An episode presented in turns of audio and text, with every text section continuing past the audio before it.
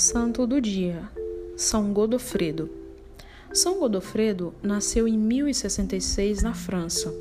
Foi educado por monges beneditinos e aos 25 anos tornou-se sacerdote.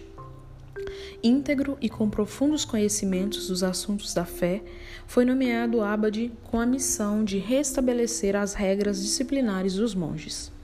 Suas virtudes levaram o povo e o clero a eleger São Godofredo, bispo de Amiens. Morreu no dia 8 de novembro de 1115. Hoje também celebramos São Adeobaldo, bem-aventurado Isabel da Trindade e bem-aventurado São João dos. Oração. Deus, nosso Pai, ficai conosco Dissipai todo medo e apaziguai os nossos corações, para que, mediante vossa ação libertadora em nós, a luz da fé renasça em nossas vidas. A exemplo de São Godofredo, dai-nos calma e tranquilidade para enfrentar as dificuldades do dia a dia. Por Cristo nosso Senhor. Amém. São Godofredo, rogai por nós.